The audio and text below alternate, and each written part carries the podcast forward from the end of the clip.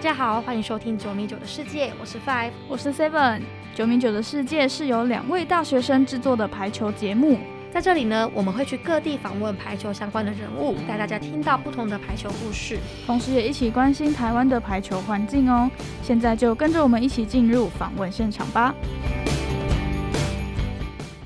我们今天访问的对象呢，就是邓延明小牛教练。那访问之前呢，我们当然是先恭喜小牛教练，他今年就是带领北师大在大专排球联赛的公开一级女子组拿下冠军。那我们现在就赶快请小牛教练先跟大家打声招呼吧。Hello，大家好，我是小牛邓延明。耶，我们就真的很开心可以访问到小牛。那我们这些一开始想先请小牛可以跟听众朋友大概分享一下你过去的一些排球经历，像是可能国家队啊，或者是你目前正在目前的身份这样。呃，我现在其实就是台北金华女子企业排球队的教练，也是台北市立大学女排的教练。嗯，本身是从选手一路从选手转换退役以后到大学里面担任教练，然后之后在中华队待过短暂的教练时光，然后才回到台北金华，现在是第二年的执行教练。那现在大家对你的印象都是小牛教练嘛？那就想请问说，你从当时从选手转换到教练的一些契机啊，或者过程，还有一些可能自己心里面的想法。其实我的选手生涯，我觉得算长哎，因为为什么？因为我从国呃，我算打球打得很晚，然后我国二才开始打排球，跟一般我自己身边的学姐妹还有队友，他们的就是起头的时间不太一样，因为大部分的排球运动员都是从小学三年级或四年级，他们就开始接触排球，从玩票性质到正规训练。那我从国二开始的时候，我国二之前大部分都在从事别的体育活动，那也大多都是玩票性质，没有就是参加所谓的正规训练。那国二开始一路，其实也是接触排球以后，就蛮努力在这个项目里面想要，嗯。看过不一样的排球世界，所以想好像想打出一片天，所以所以那时候从国二开始以后，就蛮努力在基本动作上面，一路到二十八岁退役。那这当中其实有蛮多，就是回忆起来都连自己都蛮感动的选手时间。那二十八岁退役以后，我就回到就刚刚我说的，就回到大学里面。担任教练，所以开始大家因为从选手就一直叫小牛小牛，那现在当教练以后也不能，他们可能也觉得不能没礼貌吧，就 也不能说哎小牛，所以他们就帮我加上一个小牛教练，就一路教到现在。嗯，那当时是什么原因会让你开始想说，哎，那我开始退役去转教练呢？那时候，呃，其实我还记得，因为我是二十八岁在亚亚洲杯还是亚锦赛在哈萨克。那时候打完那个比赛，我大概知道我就要跟着当时我的中华队的日籍教练坂口宪正。那他来台湾的合约在那个时候的杯赛也是最后一个，他即将到嗯到期要回日本，所以那时候也是第一次考量到是不是要停下来。嗯，因为我们从以前的观念，其实我打到二十八岁已经算是老妖怪了。所以也是被好像在当时被那样的时空跟观念给制约跟框住，是我已经打到高龄，那教练就是我的喜爱的教练要离开了，我是否那时候就是问号嘛？就是否也要停下来？那刚好在有那样的念头跟得知，像他的合约也到期，呃，我自己母校的就是台北市立大学，刚好那一年做。两校合并，就原本是北体嘛，然后跟市北师做合并，以后，呃，我的教练帮我在大学里面找到一个正式的教职工作，就说那干脆退役吧，退役回来学校工作，因为大家都是走这这样的路，所以我就说好。那想问说，因为你在气联事务有再次复出打球嘛？那想问说，当时候为什么会有这个想法，或是当时候的动机是什么？台北精华的第一年，其实受到。就是球团上面很多人的关注与关心，那当然第一年也希望成绩能够快速的能够达标，或者是让大家觉得有感，这是一个有未来性的球队。呃，因为其实组队的时间很仓促，我们十月要开打，我们到最后是前四个月，就六月份的时候才跟老板接洽到，接洽到以后又要组队，又要找外援。那其实真的所有的东西都只能做到百分之三十。嗯，不管从整顿，真的都只能就是看到的那个大概就是再怎么尽力，就是只能做到百分之三十，因为时间的关系。嗯，所以上半季刚要开打的时候，我们在最后的时间是想说，那干脆因为我跟香菱那时候是教练团，嗯嗯，在想说，那既然还能打，要不要下去补强战力？因为我们最缺乏的刚好是主攻，嗯，哦，我跟香菱刚好也是主攻的位置，在想说，那因为第一个我自己。平常在训练的时候，就不停的在跟他们打对抗赛，所以我自己知道我的状况是蛮好的，因为我有保持运动的习惯。那再来就是，嗯，想必台北精华第一年如果能够加上我短期的付出，我相信可以给台北精华有一个比较大的新闻跟宣传火花，大家会关注这件事，这个是我对他的感谢。那那。那当然，我也评估过我自己的身体状况，到底能不能打完整个赛季。那刚好也是因为报名的时间点在球队跟协会报名的时间点上面有一些认知上面的不同，所以我是下半季才回来。那当然，上半季其实我们就看到，因为一切都只能推进百分之三十，所以其实我们上半季只有赢三场。哇，这个是。不得了，不得不得了的事情，所以才赶快提出申请，是下半季短暂的回来。我记得好像打了十一场，还是打了几场球，因为我都很记得，因为我是对一个对数字非常非常有感觉的人，因为自己在当选手的时候就会，比如说在意自己攻击的得分数、失分数、球队现在的比数，后面要打什么样的比数，所以我记得我这场打完的时候，我还特别去看自己的攻击，他十场。哎，我不知道，我真的还不知道几场，但是我知道我总得分是一百一十一分。嗯。对，其实算算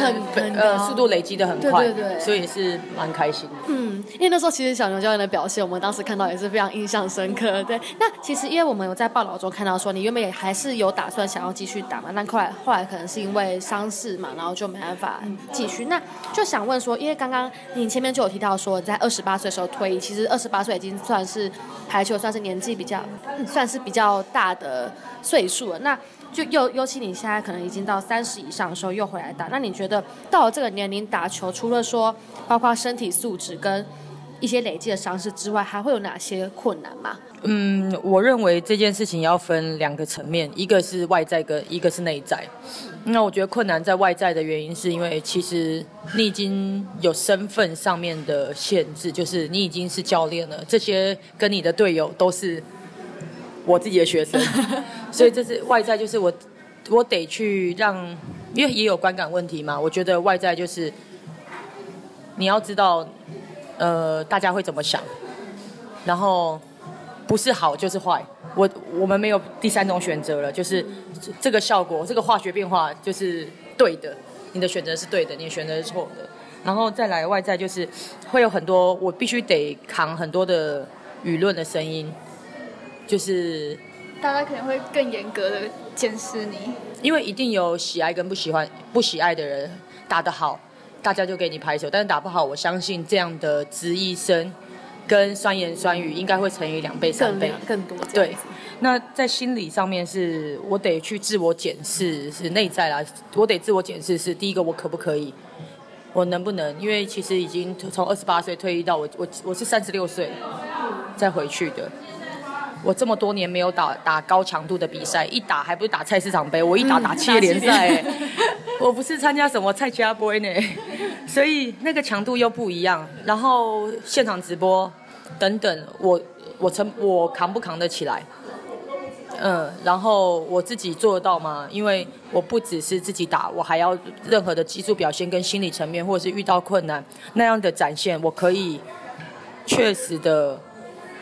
带对的东西给运动员嘛，给我的选手嘛，所以我自己想了非常多，所以才做这个决定。那其实真的这不是只有可能身体上，这很多东西需要考量。对，也是蛮困难的。其实其实是真的很困难。呃，最重要的就是你要做一个选择，你得方方面面的去想这个决定，因为它会影响后面。因为想必我出来打球这件事，三十六岁这个东西会留在新闻上面很久很久。嗯对对对以后有人要在复出打球的时候，他必须也要去考量这些事情，因为三十六岁不是二十六岁复出，也不是三十岁，三六等于四十。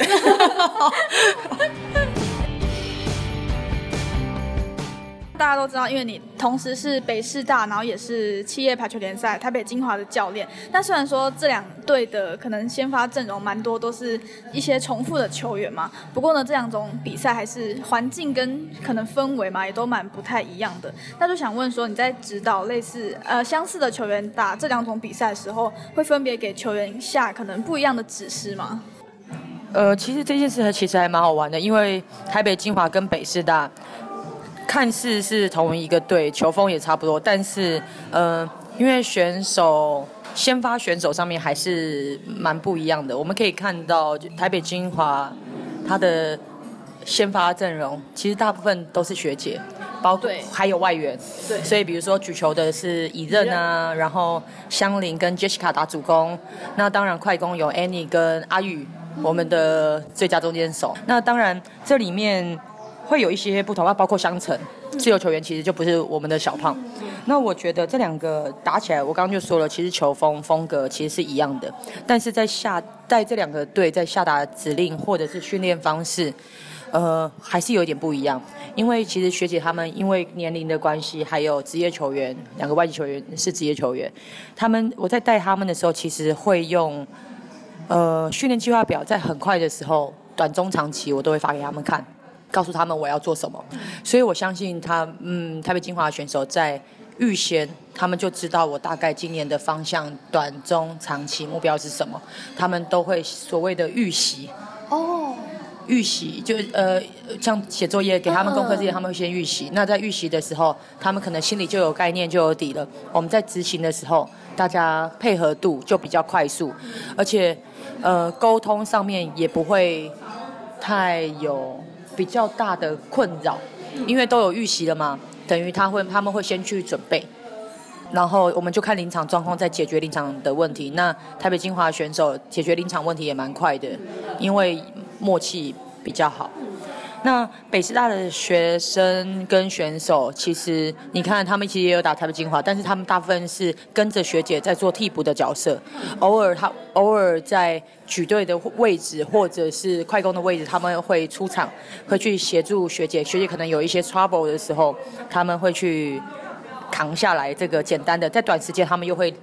呃跟学姐在做一个交换，所以他们大部分在上面那个角色是比较好像是跟着学姐去去做好替补球员角色。那所以呢，再回到北师大学，那时候刚回到北师大学是我们要快复赛的时候，整合上面其实有一点我有点不适应，是因为学姐他们毕竟会预习，但是大学生他们在预习上面没有那么的。知道该怎么做，但是他们非常认真。我得首先说，北师大的选手非常认真，所以所以那时候在所有的呃我的计划表啊，还有在训练的阶段，其实北师大同学进步的幅度比较慢，所以其实到决赛之前我还是有点担心，因为成长的幅度跟台北精华确实是有差。所以其实从呃这种训练都是从一开始就会把一整年可能大概要哪些方向都会先定定出来这样子，然后再去嗯，我的习惯其实是必须先定定好目标，而且必须是短中长期。嗯，因为我觉得不管这个比赛的时间长短，都可以定出短中长期的目标。那目标清晰明确，只要教练跟教练团的这个方向是明确的，我觉得选手也是明确，他不会在一个模糊的状态，是我现在要干嘛，好像只为了明天去做这件事情。但是其实我们想的明天，可能已经是三个月前我们就设定好的。那选手他们在面对这两种比赛，就是气垫跟大专杯的时候，他们自己心态上会有什么不一样吗？因为有时候可能但是那个气垫跟大专杯，可能有时候刚好是同个时候之类的，他们可能同时打完之后打这个，他们在心态上会不太一样吗？嗯，其实如果这样问的话，我不太能够去替他们说这些。但是从旁边观察，嗯，我相信他们也适应了一个从配角到主角的一个心情转换。嗯，那我相信这个转换其实它有一点阵痛期，就是嗯，看我们去年刚打完，他们是配角的身份，他们可能是最漂亮的绿叶，但是他们在回来的时候，其实只剩短短的时间，大概一个月的时间，他们要经历复赛跟决赛，他们要转成自己是红花，是主角。那我相信他们做了很多的努力，也有很多很多嗯认真的训练跟心理上面的转换。因为其实大家看得出来，北师大真的成长速度非常快。其实到后面的时候，那再来就想问说，就是像我们平常在看一些比赛的时候啊，就是可能你喊暂停的时候，通常都是对球员都是比较温柔，然后比较鼓励的语气是这样子。那就想问说，你什么时候，就是可能在什么样的情况下，你才会语气可能稍微严肃一点点呢？嗯，其实我这几年就是我最早是在高中球队，在高中球队的时候，他真的要比较严厉，因为高中球队他在那个时候他的思考的呃范围可能没有这么的广阔，然后又会有一点点叛逆期，会觉得哦教练我不听，所以以前其实我在高中的时候是比较严厉一点，然后到大学的时候，其实头两年是真的还蛮严厉，我是经过这几年，可能随着年龄的变化，我跟你们说，随着年龄真的是会变温柔，所以我现在是我觉得我现在大部分都是用用说的，用沟通的方式，那。确实，因为我的教练其实跟我说，呃，你在训练的时候严厉跟要求，跟你希望你的选手在场上展现的方式方方向跟那样的感觉，你必须在训练的时候就已经要把它要求出来。所以记得上场骂都来不及了。我一直秉持这样子的观念，所以其实到球场上，因为我有一个最重要的原则，我百分之百相信今天叫上场的选手，他们一定是全力以赴。外在呃技术、体能、心态，他们绝对就是准备好才上。我我我觉得我有一个优势，是我百分之百相信我选手，我一点质疑都没有。所以大部分的时候会鼓励他们。但是就像呃，我觉得主持人刚刚说的，就是什么时候会严厉？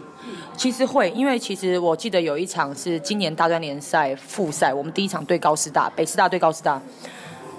嗯，因为就像那时候我说绿叶转红花的时候，其实我们在那那个时间是状况最不好的时候，但是还是要把这个复赛给做完，所以我开始给他们设定很短期的目标，就是一日目标跟复赛的六日目标，这六日要进步到什么？所以我记得第一场对高师大，我们第一局输，输不是输在技术跟体能，心态完全出了问题，他们会害怕。他们害怕他们自己成为不了红花，那怎么办？其实我那天其实真的是蛮严厉的，我是看他们是用很认真的眼神跟他说：“你们如果要放掉的话，第一场就会输，那第一天我们的目标就不会达成。”所以，然后还有几个小朋友很很也是没有办法，有些就马上醒了，就大概知道他说今天第一天我们的目标是什么，要把它清楚的投射在过程里面。那有几个小朋友真的不行，其实我真的使出杀手锏。就是我，我跑去把他们的耳朵这边就是捏一捏，就是，嗯，我觉得有点在，不是那种很恶劣的去捏耳朵，就是，呃，哎呀，捏耳朵，然后好像故意要对他们怎样，不是，就是我把他们的那个血液循环跟这就是耳朵把它捏红以后，说什么感觉？他们说。哦，清醒的感觉，就说让他们清醒这样。对，他就说这是清醒的感觉。我说那痛不痛？你耳朵好红哦。他说没关系，因为他好像已经把注意力放在他的耳朵这个地方，已经对于球场的恐惧好像就直接排解掉。呃，所以其实后面其实我们马上三比一，然后分数把对手打得越越来越少。那后面其实我觉得很多东西都都是结果论的。他们说这个是制胜的捏耳朵。那为什么动漫里面会出现的情节？嗯，那很可爱，因为其实他们是我也不会去对他们怎么样，也不会去骂他们，因为已经来不及了。但是我必须得适时的用教练的一些小 mega 去提醒他们。嗯，可以知道小牛教练带领队是非常有。方法的嘛，而且队员都很有系统性的在规划每一个阶段的目标，这样。那其实就其实说到底还是球员跟教练的互相信任就是很重要。嗯。那接下来我们就想问说，因为刚刚前面都有提到台北精华嘛，那我们都知道台北精华在这企业联赛这两年，就真的是粉丝，包含粉丝数成长很快，还有一些在。经营上一些可能行销方面都做了很多，那可不可以就稍微分享一下，就是台北精华大概有投入哪些努力在关于就是球团这一块、球队的经营这一块？哦，其实真的还蛮开心，因为其实今年的就是七月十六年的战绩也在设定值里面，很开心，就是我们有达到目标。那虽然很可惜，因为原本例行赛希望是第二，跟挑战赛一样，但是很可惜，就是真的只差一分，是差到积分，所以也算是蛮开心的。我们也可以趁这样子的计划，我们可以为来年做努力。那这个是球场的部分，我觉得球场的部分是因为我觉得教练团啊，大家的互助，就今年的教练团除了呃以往的体能啊、技术，那因为其实今年蛮感感谢裴宏在球队担任助理教练，然后再来就是。球团在外在在外在我们的领队就是我们的领队妹姐，她无所不用其极，不管在教练上面或者是呃心态建设上面，或者是医疗上面，他给我们很多的照顾，嗯，中西医都有，中西合并的。然后选手他就发挥，就当然相对发挥比较好。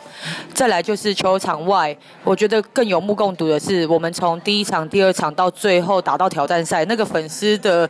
加油，就给我们鼓励跟支持我们的人，真的是成长，让我们觉得很不可思议。那我相信这个是球团做了最大的、最大的协助是。第一个，他让我们跟球员、呃球员跟粉丝的关系越来越近，还他有帮我们成立一个群组，然后呃周边商品，就是希望能够打造让选手呃让粉丝跟选手一样都可以穿共同的衣服，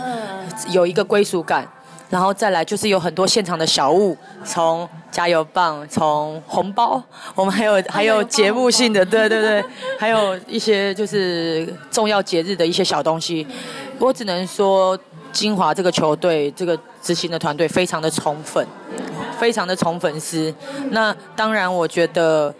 呃，他们安排这样子的机会，让我们跟粉丝互动，选手也把他们当做是最珍贵的宝藏。我们把粉丝当做最珍贵的宝，宝藏，所以一、二就一个、两个、三个以后，我还记得我们在云林场，我们上面观众加油的只有四个人，只有四个哦。我还记得就是我们执行的姐姐，就是伊娃姐，她在上面带加油的时候，只有四个人跟她一起加油。到现在就是一点一点一点乘以二乘以二这样子，呃，上百个都有可能。所以我真的还蛮谢谢金华的团队，他们真的非常用心。我相信这是用心做出来的啦，这个应该不是刻意，好像用可能物质上面做出来的，因为都是小东西，但是每一个东西都是深植人心。对。就像刚刚说，可能穿一样的衣服这件事，就其实以前这种场景可能比较像是那种直男直棒才会有。但其实就觉得，如果球员在打球，看到底下的粉丝们都穿着跟他们一样衣服，多少在心理上，就是打球的那个心态上，应该也会有蛮大的支持感吧？应该对表现也会有一些影响之类的。我觉得会的，因为其实我们看到，不管在哪里，有时候在体育馆里面或体育馆外面走在路上，我们看到都还说：“哎，你是金华的哈？”他说：“啊，天哪，是你们！”我们就说：“哎，就是因为。”穿这个衣服，我们才跟你合照，所以他们会觉得特别的、特别的开心，因为我们很开心，跟球迷有很好的共鸣跟互动。嗯，对，这样也会更支，就是加强大家想要进场看球的意愿，这样。好，那接下来呢，我们想和小牛教练聊聊一些台湾排球环境的问题。嗯，接下来是想问这个，也不单不单单可能只是排球，我觉得是体育环境都这样。就是我们发现说，大专和企业气排企业排球联赛的环境中，其实女性教练比比例还算蛮低的，尤其是执行教练又只有你是唯一一位是女性的执行教练这样。那我想问说，就是你你认为说女性运动员如果要到像是最高的领导的位置，通常会遇到什么样的阻碍吗？你觉得？呃，其实大专里面其实也公开一级也不止我啦，因为像张师大的邱金志老师，对我觉得他也是大学姐这样子，也是老师级的。但是，嗯，真的，我觉得好像在很多的运动环境里面，女生的教练真的比较少。篮球也是有一个叫什么本玉老师哦，钱姐还有田本玉老师，那他们都是我的偶像啦。那我那当然，我觉得一定有相对的困难跟阻碍，因为所谓困难阻碍是，我觉得，我觉得在历史上面，大部分的领领导人物都是男性比较多，所以在女性在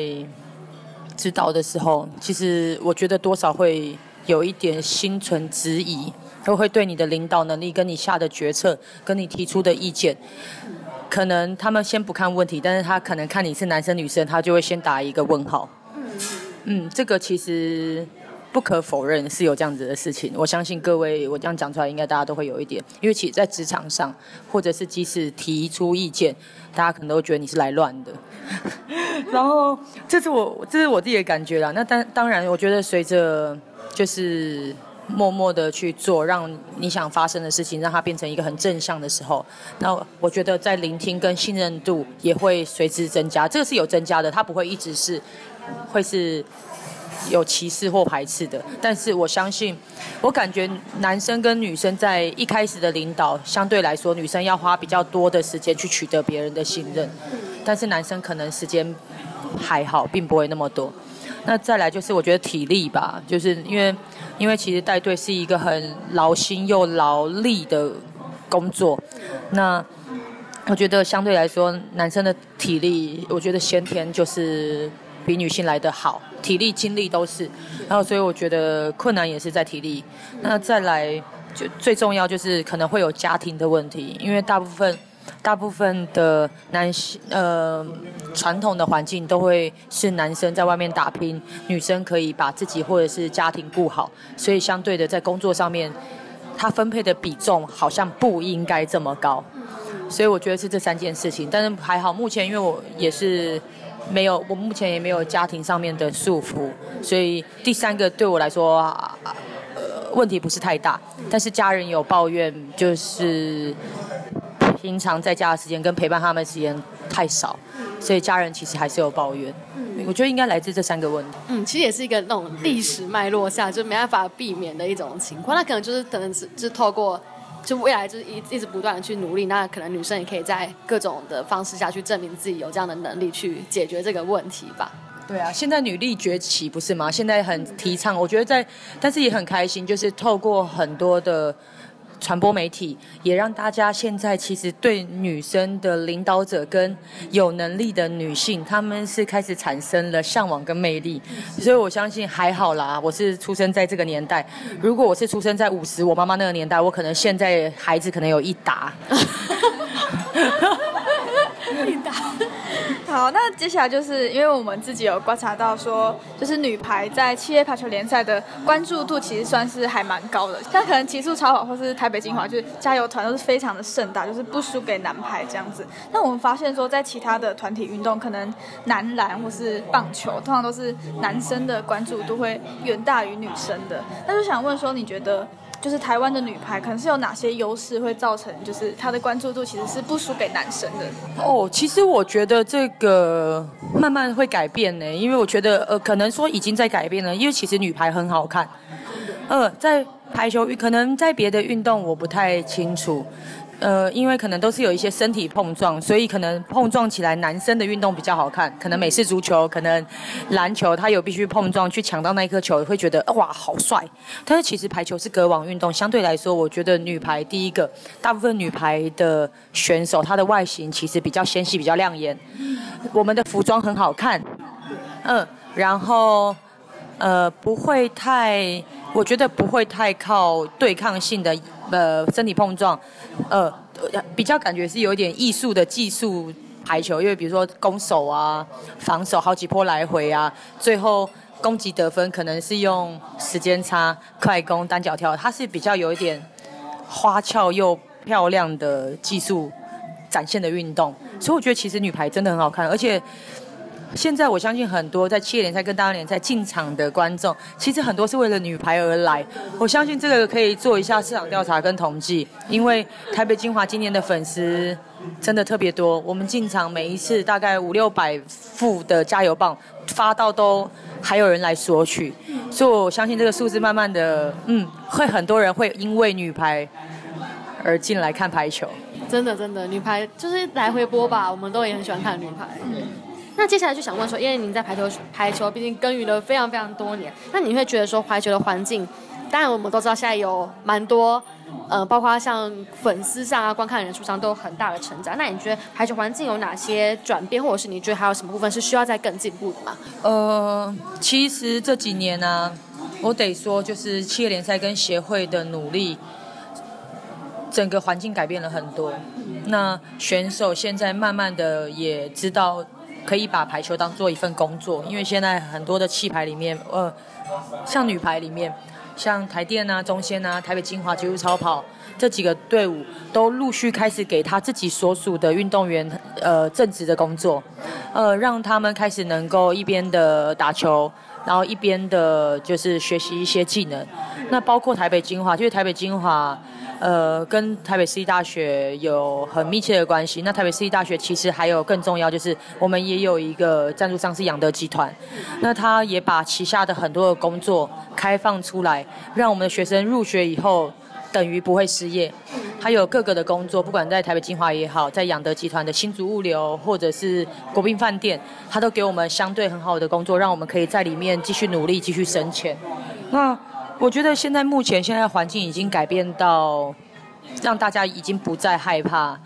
打球以后我就没有一技之长，我就要失业这件事，已经有做到这件事情。那再来环境上面，其实我觉得还有一些可以更加油的，就是更。在更多的开放，比如说可能嗯售票啊，可能再给各多各队更多的招商空间跟招商权利，那甚至呃转播的单位可以从一家变成两家等等，然后甚至是多办一些的，希望等疫情好多办一些像嗯男生琼斯杯像这样的比赛，去感染更多的人，因为。不同国家的人来，他产产生出爱国情操，所以会更更关注这样的运动。然后再来就是希望，呃，排球的运动员开始能够跟娱乐圈或者是时尚圈做接轨。我觉得得做跨圈。嗯嗯。其实跨圈也是让这个曝光度在提升，这样像包含现在的全明星运动会之类的。对，类似像不只是全明星运动会，包括比如说像其实女排的选手，大部分其实外形亮眼，身材也很好。我相信他们也可以去走一些时装，或者是做什么，因为这都是对排球有好的正向推广。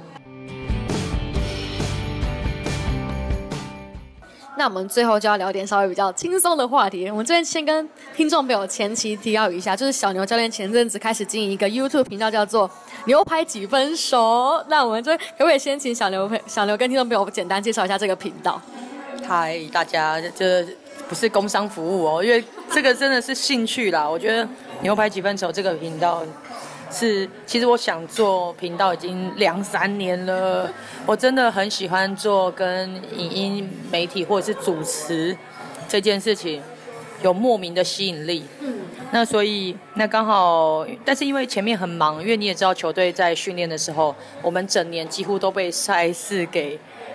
绊住了。那只是刚好疫情的关系，我们在六月到八月没出国，所以我才想说，哎，今年刚好又碰到两个从美国回来的朋友。他就说：“好吧，那虽然我们不是做频道的，不是做剪辑呃为主的，但是我们很乐意，就是一起协助我把想法做出来。”那我们知道说牛排几分熟的题材就是不局限于排球嘛，可能会去采访一些其他职业领域的相关人士。那想问说，当初为什么会有这样子的规划呢？呃，跟个性有关系吧，因为我觉得我的人生我很喜欢排球，但是。如果把排球当做唯一的话，那我觉得很可惜来到这个世界上，因为排球的世界好小。那外面的世界其实因为接触的关系，跟其实我觉得我，我觉得我有一个很幸运的地方，到现在都觉得很幸运，是我很晚才接触排球，所以在排球之前，我体验过很多跟一般生一样的生活。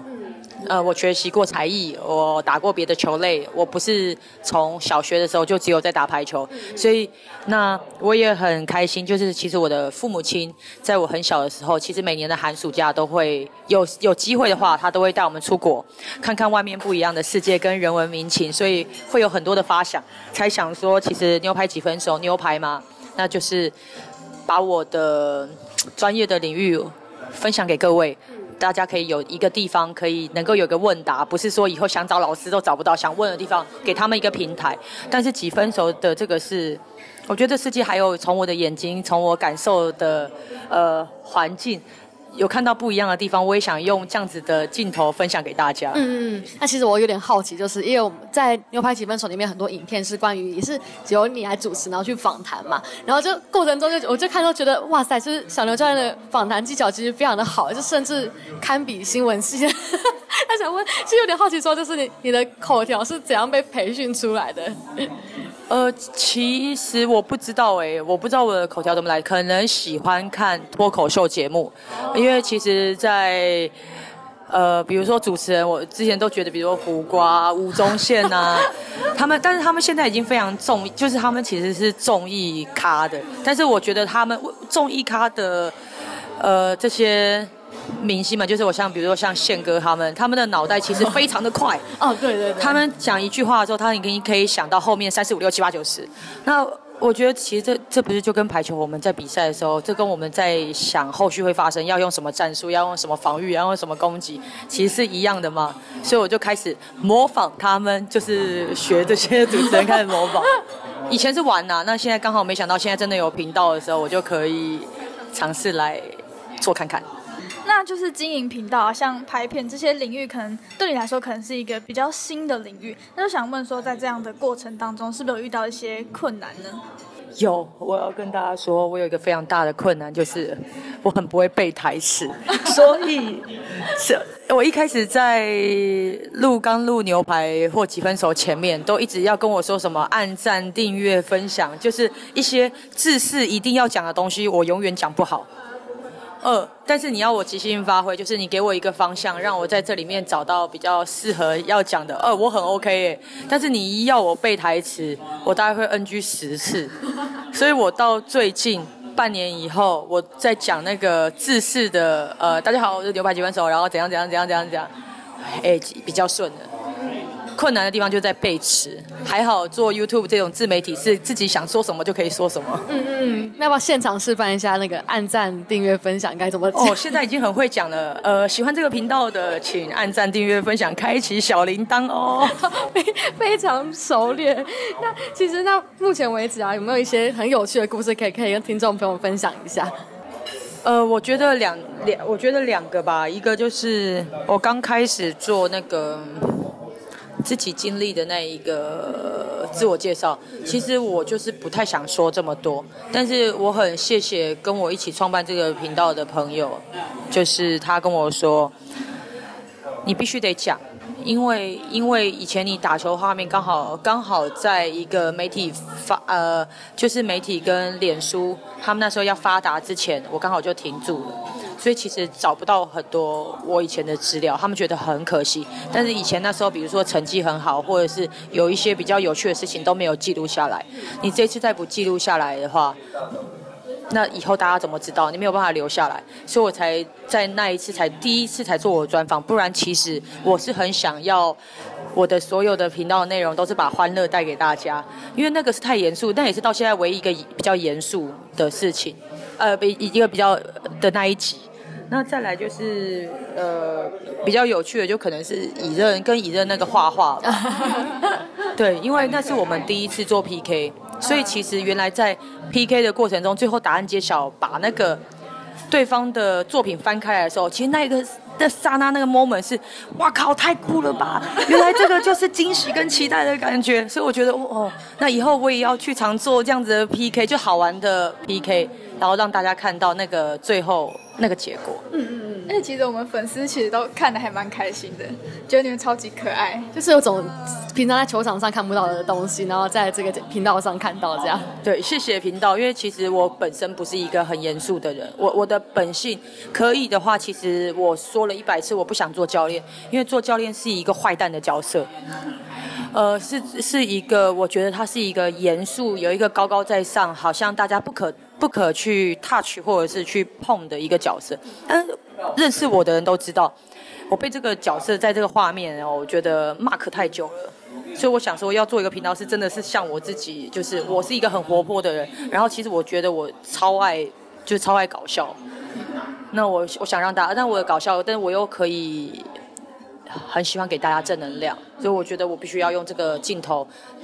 来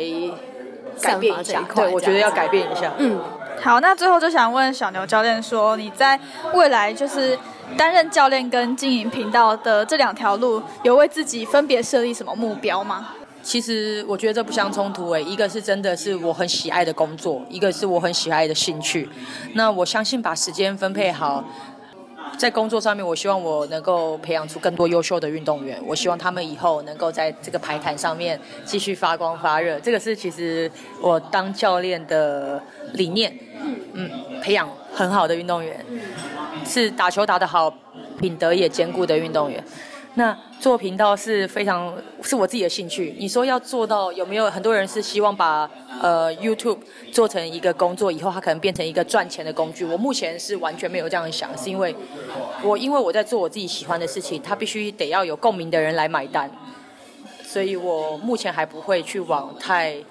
很像真正的 YouTuber 他们在做的，可能去接业配啊，可能什么我目前都不会。就是我喜欢玩什么，我就会先这样做。那如果真的有一天，成为很厉害的 YouTube YouTuber 的时候，我就还是会做教练的，还是会，因为这个是一种责任跟使命。当然我相信，但是最最后我还是会说，毕竟女性教练她还有体力上面的考量，嗯，所以我希望在。自己很认真工作的时候，也要给现在的年轻人说，我们已经不像以前的世代了。嗯，做一个教练，他好像规规矩矩就是一个老师，就是一个教练，他永远要站在那边很严肃、很正经，推着眼镜，然后他什么都不能做。不，我觉得时代已经在改变了。对，老师也有很喜欢的东西，所以我觉得我相信选手看到老师是一个那么活泼的人，他除了打球以外，我相信可以也可以让我的运动员看到。哎，我的兴趣我也可以去做，我也可以去做我自己喜欢的事情，他不会被局限，只顾着打排球。嗯真的。那我们访问到这边，其实小牛教练也也有为我们节目点播一首歌曲，那可不可以请你跟听众朋友分享一下这首歌？全明星运动会主题曲《我们的主场》。那想问为什么会想要选择这首歌曲呢？哦，我这个节奏那时候一下的时候，因为我发现哇，它非常非常的激励耶，它的它的歌曲的那个。算是情绪，嗯，是非常的振奋人心跟激励，觉得听完以后都很想再上去打一场的感觉。那我也觉得，因为可能也是认识他们，跟还有姑姑啊，这这首歌其实也是姑姑唱的。我看着他们还有他的努力，再加上这首歌歌曲，其实听歌会想到画面，所以我很想说。不只是运动员很努力，在参加这个节目的所有的艺人，他们更努力在诠释跟享受运动员这个角色。所以我听这首歌现在非常有感。那我们今天的访谈呢，就差不多到这边结束。其实从今天的各种内容啊，像是从故事啊，跟球队，从教练，然后各方面，其实都有很多很精彩的内容，跟很很有收获啦。那延期小刘教练跟听众朋友说一声拜拜，再见，拜拜。谢大家今天的收听。如果你有任何的想法，都欢迎到九米九的世界脸书粉丝专业，或者是 Instagram 传讯息给我们建议哦。那我们下次见，拜拜。